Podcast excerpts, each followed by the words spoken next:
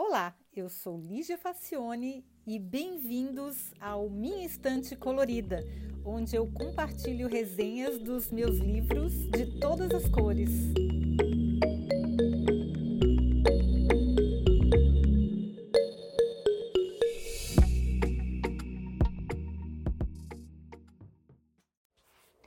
Olá!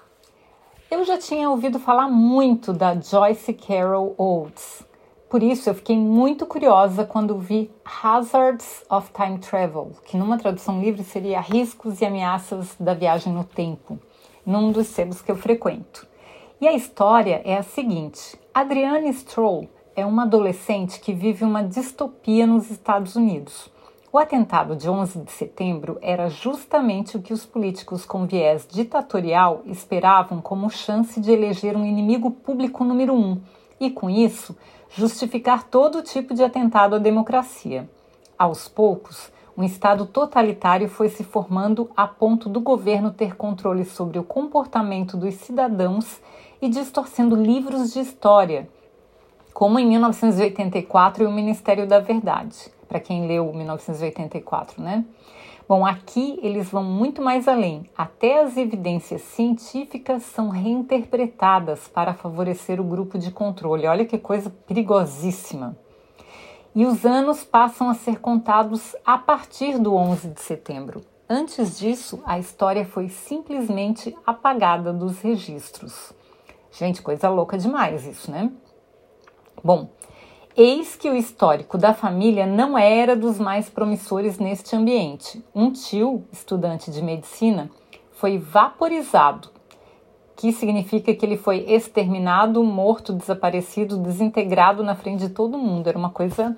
É, se antigamente, até onde a gente conhece, os é, detratores de um regime ditatorial eram fuzilados, aqui nesse sistema distópico, ele, as pessoas são vaporizadas, ou seja, elas são desintegradas na frente de todo mundo. E ele foi desintegrado por participar de uma passeata. Olha que louco, gente. O seu irmão, o pai de Adriane, na época já atuando como médico, sofreu consequências mais leves, ou seja, ele teve a sua carreira destruída e ficou sob constante vigilância mas pelo menos vivo. Enfim, ó, participou de uma passeata, a pessoa é desintegrada. Na época do regime militar no Brasil, a pessoa era desaparecida, né? E ninguém mais sabia o que tinha acontecido com ela. É, é, esses regimes ditatoriais são muito perigosos, são assustadores. Tem gente pedindo por isso, é inacreditável, né? A falta que faz a pessoa saber a história. Enfim, os pais de Adriane eram pessoas inteligentes e esclarecidas, mas eles precisavam sobreviver. Então, eram enquadrados no regime na medida do possível, mas sempre incentivaram os questionamentos da menina. E aí, Adriane acabou se destacando na escola. Além das notas brilhantes, ela participava demais das aulas. Perguntava o tempo todo, questionava os professores, duvidava do que não fazia sentido. E aí, obviamente, ela começou a incomodar. Nossa, eu, eu se tivesse no regime desse ia me incomodar, ia incomodar muita gente, porque imagina, eu sou aquela que senta na primeira fila e fica perguntando a aula inteira, imagina. E aí ela incomodou tanto a ponto que no dia da formatura e prestes a entrar na universidade, ela foi presa porque o seu discurso como oradora continha apenas perguntas e nenhuma resposta.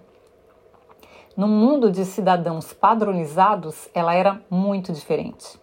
Ditadores não gostam de gente diferente, eles gostam de todo mundo pensando igual, todo mundo vestido igual, todo mundo se comportando igual, conforme a receita de bolo. Bom, aí começa a ficção científica muito criativa na história. Assim que ela é presa, na verdade ela foi exilada no linguajar do regime, pois ela perdeu o contato com qualquer familiar, amigo ou conhecido, ela foi teletransportada para uma universidade medíocre no interior do país, só que no ano de 1959.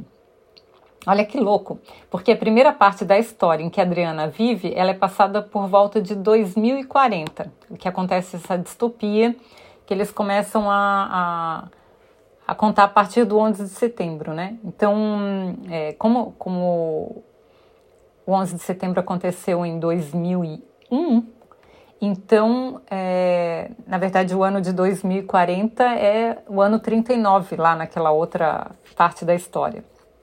Mas aí ela volta para o ano 1959, que é bem antes do 11 de setembro. Aí, a Adriane, que é a protagonista, ela vai parar num dormitório de moças da universidade. Ela está matriculada e tem que frequentar as aulas como bolsista. Para ela, tudo é estranho. As pessoas fumam. Nossa, será que elas não sabem que o cigarro provoca câncer? Comem muita gordura. O comportamento das moças para agradar os homens é constrangedor. O sexismo não tem disfarces e não existe internet. Essa é uma das partes mais difíceis para ela. Ela não sabe conviver sem internet. O choque ao ver uma máquina de escrever, que é um objeto que ela só tem só tem uma função e não é conectado a nada, e se dar conta do ano em que ela está é enorme. As colegas de quarto não entendem o seu desespero. Qualquer erro pode fazê-la ser pulverizada, pois a sua identidade como exilada é secreta e ninguém pode saber que ela veio do futuro e está cumprindo pena. A televisão, os hábitos, o cinema, tudo para ela é estranhíssimo. Eis que ela tenta encontrar mais exilados e acaba achando um. Como única pessoa em quem pode confiar, ainda que secretamente, pois os contatos entre exilados são expressamente proibidos, a moça se apaixona perdidamente. A história vai se desenrolando bem. Eu só achei que bateu uma preguiça bem no finalzinho, mas é a minha opinião. Achei um pouco decepcionante, pois esperava algo mais elaborado, dada a criatividade da trama. Mas mesmo assim, eu recomendo muito e gostei bastante. Só não fique com muita expectativa no final, porque eu acho que rolou uma preguiça aí da altura, não sei. Eu, eu sou muito crítica. Mas achei a história muito bacana, eu gostei muito dessa autora, gostei da maneira como ela escreve e vou procurar outras obras dela. Espero que vocês tenham gostado.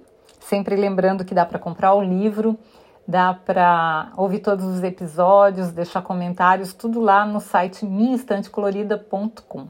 Tá bom, gente? Espero que vocês tenham gostado. Tchau!